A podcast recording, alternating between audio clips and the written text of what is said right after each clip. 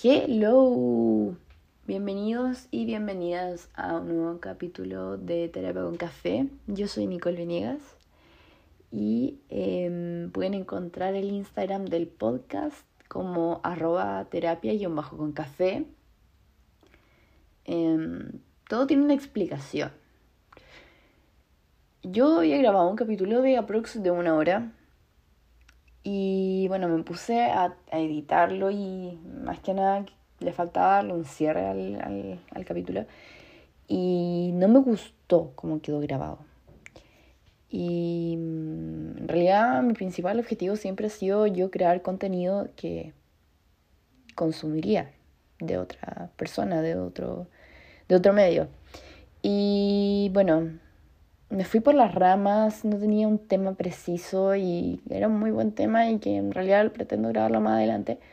Pero em, decidí esta semana publicar lo que tenía planificado para la otra semana, que en verdad eh, estaba en búsqueda de, de un tema que sea incómodo de hablar o que sea un poco difícil de hablar, porque no sé, andaba en búsqueda de eso. Entonces me puse a pensar en más que nada como conceptos como que te ponen como en mal estado. Y bueno, ahí dice el título del capítulo que es la, más que nada la, la tolerancia a la frustración. Em, dentro de nuestra naturaleza humana cometemos errores incluso desde la selección natural de los animales. Está nuestro gen que, no sé, eh, por decirlo, un león intenta cazar, no, no sé qué cazar los leones precisamente, pero mm, intenta cazar a su presa. Y no la logra cazar, entonces no logra llevar la comida necesaria para el día para sus crías. Es un ejemplo. Dentro de, de para explicar más que nada de que dentro de nuestra naturaleza está presente ese círculo o ese margen de, error que puede pasar. Pero nosotros como, seres humanos, ¿qué, es lo que, es lo que nos prepara a, a no tener un margen de error en ningún momento de nuestra vida? Como siempre nos han exigido o nos han impuesto que que todo tiene que salir bien en nuestra vida y que eso, el, que salga bien es un sinónimo o es un camino al éxito. Pero, como, ¿qué hacer? ¿Qué, ¿Qué es lo que tendemos a hacer cuando cometemos un error? No sé, ejemplo, sacarse una mala nota, fracasar en un negocio, no sé, eh, cometer un error, cometer algo que no, o que pase algo que no esperábamos, que no estaba dentro de nuestros planes, porque el ser humano a veces tiende a ser muy perfeccionista. Bueno, pero uno que tiende a ser, uno tiende a, a desesperarse, a sentirse insuficiente, a basurearse, a pesar de que tu entorno te apoye y claramente llorar, porque no nos enseñan a buscar otras opciones, no nos enseñan a, a tener esa reacción de un poco más positiva dentro de los errores. Claramente hay veces que, que nuestras emociones nos juegan en contra pero, pero, ¿qué es lo que nos deberían, tipo, enseñar para tener una distinta reacción y, tipo, ir como que, que siga avanzando la cosa? Porque no nos podemos frenar nunca por solo un error o porque algo no salió como queríamos. No nos podemos aburrir por eso. Pero, ¿cómo podemos cambiar dentro de eso? Em, ¿Cómo podemos cambiar eso que está inculcado en nosotros? Pero em, más que nada es como, no porque no se cumpla un objetivo tal cual, no significa que sea un fracaso, sino que se llegó al objetivo mediante una alternativa. Podemos lograr un montón de cosas buscando distintos caminos. No sé, por ejemplo, algo que yo veo muy reflejado ahora en mi entorno es sacar honores en la titulación para sacar una carrera universitaria. Cuando en realidad, o sea, cuando en realidad tener eso significa tener un buen trabajo, eso significa tener una buena vida, eso significa tener un buen estatus social. Y en realidad, buscando alternativas, tú puedes perfectamente no estudiar, tomar cursos, tener una empresa, tener un negocio y puedes derivar el mismo éxito que es tener una buena estabilidad económica, etc. Es un ejemplo, pero se puede aplicar en un montón de cosas en nuestra vida. Pero a lo que me voy a enfocar es en la alternativa del camino, como realmente de los errores aprende, como lo he hablado antes en los anteriores capítulos, y como qué hacemos con las consecuencias que nos podemos traer. Porque en realidad, a veces la realidad, en realidad, a veces la realidad, lol, a veces la realidad con nuestros sentimientos no conectan. Somos egoístas con nosotros mismos y no nos permitimos equivocarnos. Porque así como nos inculcaron a no cometer errores, nosotros nos autoexigimos a no cometerlos. Y tendemos a tener esa, esa necesidad de, de ser perfeccionista con nuestra propia vida. Tipo, sigue los patrones, em, no abrirse de mente a lo que podría pasar en otra situación. Como... Por eso yo creo que varias personas tienden a. Ay, tienden a, a, seguir ese estilo de vida que, que, se inculca, que es siempre seguir por, por el estilo de vida ideal. En realidad, tú puedes, tener, tú puedes ser feliz. El objetivo de la vida siempre va a ser feliz. Nunca hay que olvidarse de eso. Ser feliz, estar en paz. Y dentro de eso, van sumando eso de esas ganas de tener una familia tal vez, o de viajar mucho, o, o de crear tu propia familia si es que no viviste en un ambiente familiar como una familia de amigos, una familia que consista en tu pareja y unos perros, o lo que sea, pero em, esta tolerancia a la frustración te puede cerrar puertas a otras oportunidades que se pueden dar en ese mismo momento. Entonces, que ¿Cómo trabajamos esto de, fracasar y de no echarse para abajo al tiro? ¿Cómo principalmente podemos em, vivir nuestra vida de una forma un poco más tranquilos, sabiendo que dentro de todo lo que puede pasar en nuestro día puede haber un fracaso?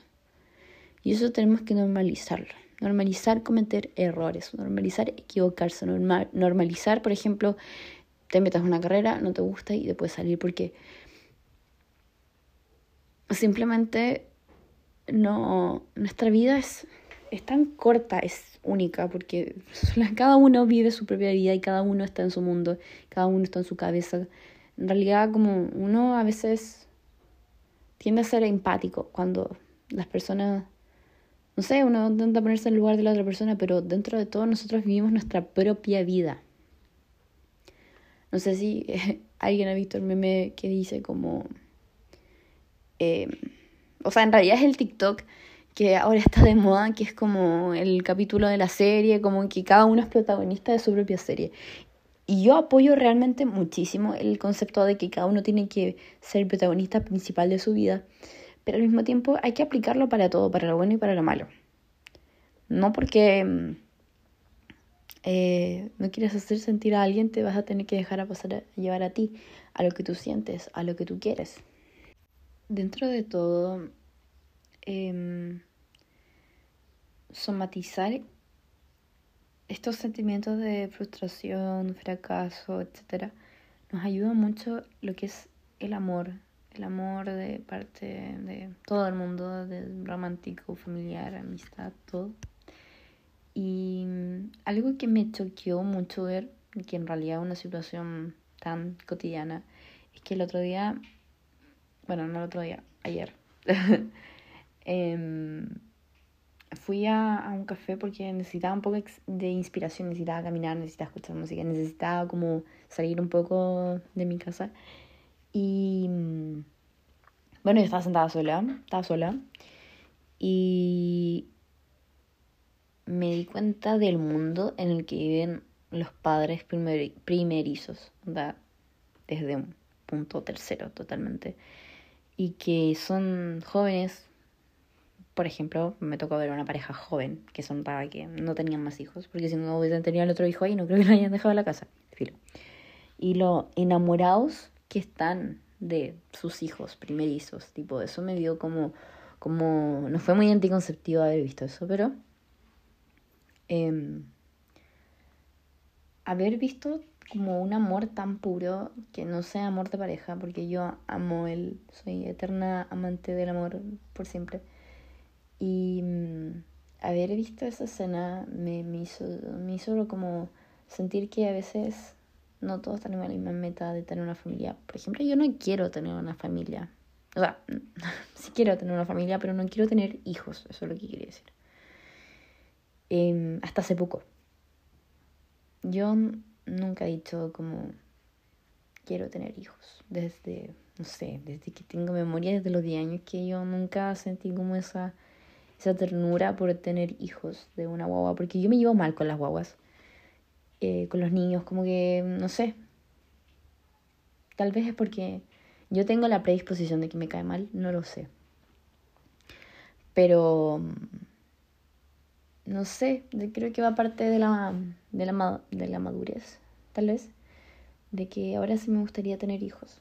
No joven, porque tengo muchos planes y que vuelvo a lo mismo de que capaz no salen, capaz sí salen, o sea, ojalá universo que sí salgan, pero mm, me gustaría tener una familia, me gustaría tener hijos. No sé si me gustaría casarme, porque no, no sé. Pero igual al mismo tiempo está mi contradicción de que hay tantos niños en el mundo que no tienen el privilegio de tener una familia, que están en un hogar de acogida, un hogar de menores o en el Sename. Y ellos, o sea, existen niños que necesitan una familia.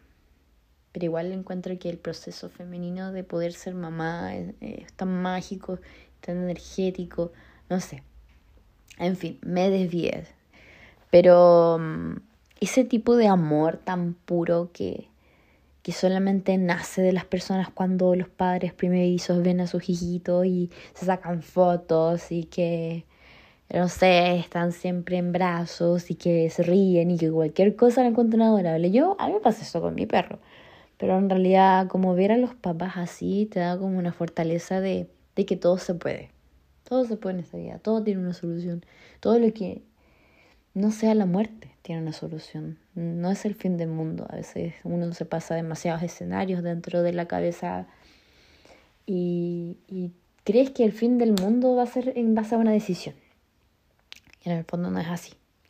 En el fondo todo puede tener una alternativa, todo puede ir cambiando y que no porque uno fracase una vez, uno diga, yo estoy malo en esto, porque ya te estás predisponiendo aunque no es bueno. Y eso es buscar alternativas. Buscar alternativas es decir, bueno, tal vez no tengo habilidades para esto, pero me gusta, pero lo voy a trabajar. O sea, en vez de decir así como, hoy no soy bueno, ser la primera, no. Uno puede trabajar. Hay personas que, no sé, por ejemplo, nacieron con la capacidad de poder dibujar y hacer dibujos realistas y con sombras y con puntillismo y con todo lo que se nos puede imaginar. Y hay personas que lo practican y que hacen bocetos y que eh, todos los días y que van a clases y al final terminan siendo a veces a la misma altura o mejor de una persona que nace naturalmente con esas capacidades, con esas habilidades, porque todos tenemos habilidades distintas, nuestras habilidades blandas, nuestras habilidades duras. Y una vez mi psicóloga me dijo, como, porque yo estaba en esta, en esta fase de buscar eh, qué estudiar, y ella me dijo, puede que te guste mucho algo, pero también puede ser que no sea precisamente en lo que tú tienes capacidades. Y eso no suele pasar a todos los seres humanos. A veces uno se guía mucho por el romanticismo, por una carrera, por un estudio, por un técnico, por, por no sé, por lo que sea. Em, pero a veces no van de la mano. A veces tú puedes tener, no sé, habilidades en... habilidades con el trato con las personas. Puedes ser una persona muy extrovertida, amigable, todo. Pero también te puede gustar la ingeniería o ya, pongamos ingeniería informática, por ejemplo. Pero eso no va tanto de la mano.